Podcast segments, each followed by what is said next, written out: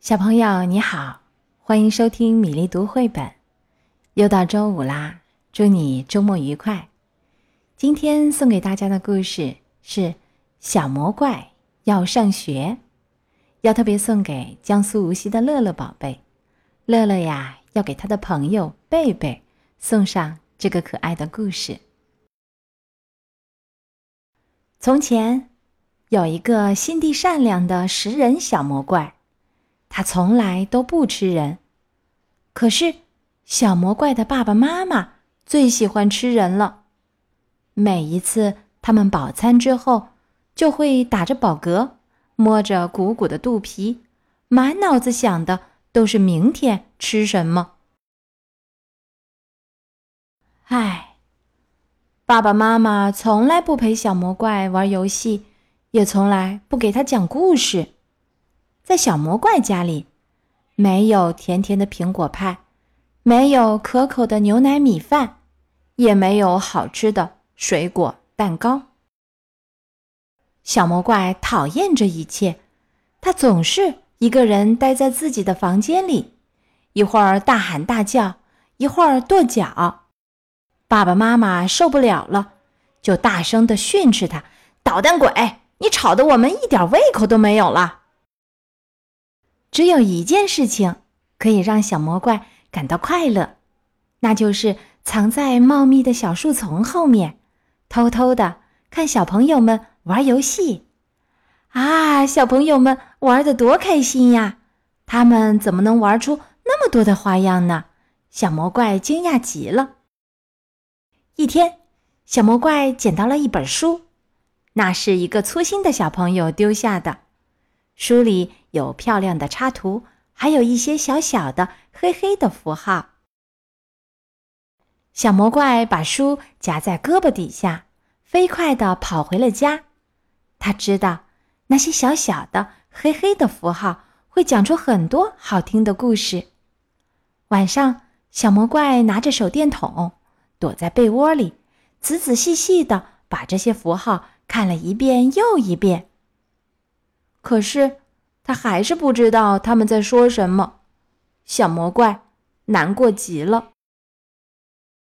第二天一早，他就做出了一个重要的决定。他向爸爸妈妈宣布：“我要去上学，我要去读书。”爸爸满嘴塞着饭，口齿不清地说：“不要说蠢话，吃饭快吃。”妈妈也嘟嘟囔囔地说：“别耍小聪明。”吃饭，快吃！但是小魔怪拒绝吃任何东西。第二天早上，爸爸只好领着小魔怪来到了学校。爸爸威胁老师说：“快教这个小笨蛋读书写字，不然我就把你们全吃掉。”小魔怪很不喜欢爸爸这样，他走到教室的最后一排坐了下来。决心好好念书。小魔怪学习非常努力，很快他就会认字了。接着，他开始念一个一个的句子，最后他可以把整本书念下来了。他变得很快乐，不再大喊大叫，不再叹息，也不再跺脚取闹了。爸爸妈妈对这一切感到很奇怪。一天晚上，爸爸妈妈没有像往常一样大吃大喝，他们把耳朵贴在小魔怪的房门上，听见小魔怪正在里面高声的读着一本故事书。爸爸妈妈听着听着，就被故事吸引住了。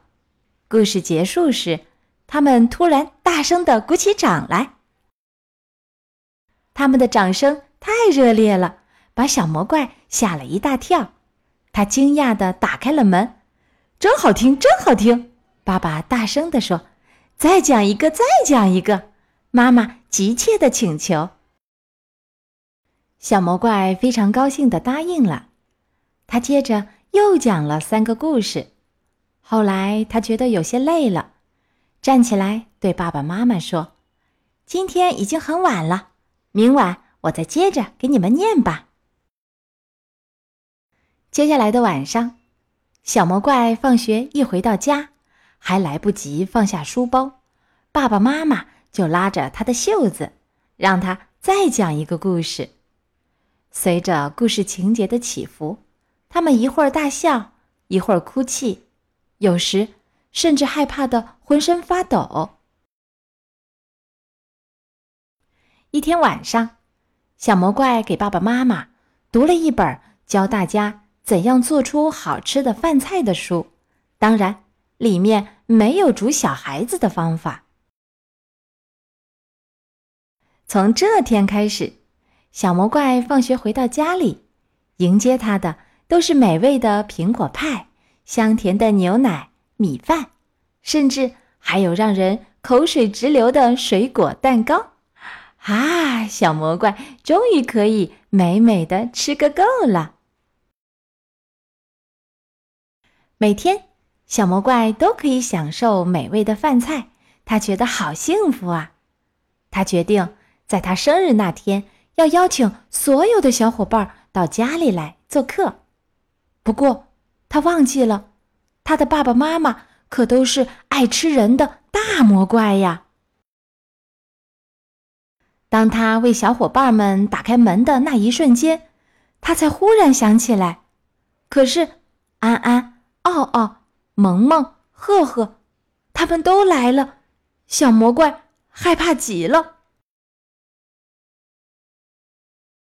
整个下午，小伙伴们都玩疯了，他们一起跳舞，一起唱歌，一起放声大笑，一起打打闹闹。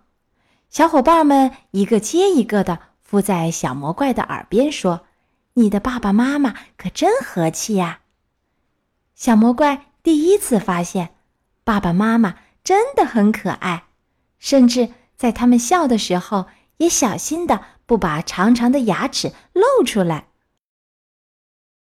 晚上，所有的小朋友都回家了，爸爸妈妈对小魔怪说：“这些小孩子多可爱呀！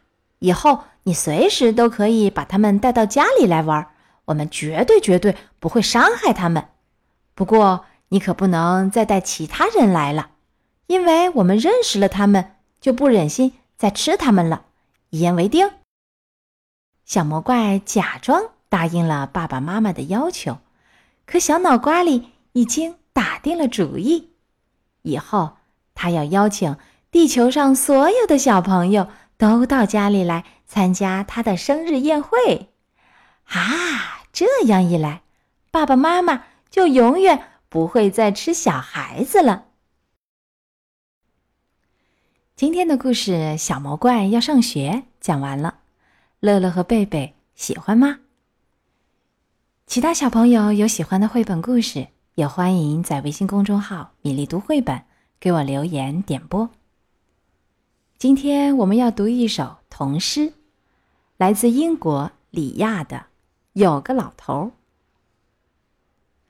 有个老头，胡子好长。他说：“我就怕事情是这样：一只母鸡，两只猫头鹰，三只鹪鹩，四只小百灵，都在我的胡子里造楼房。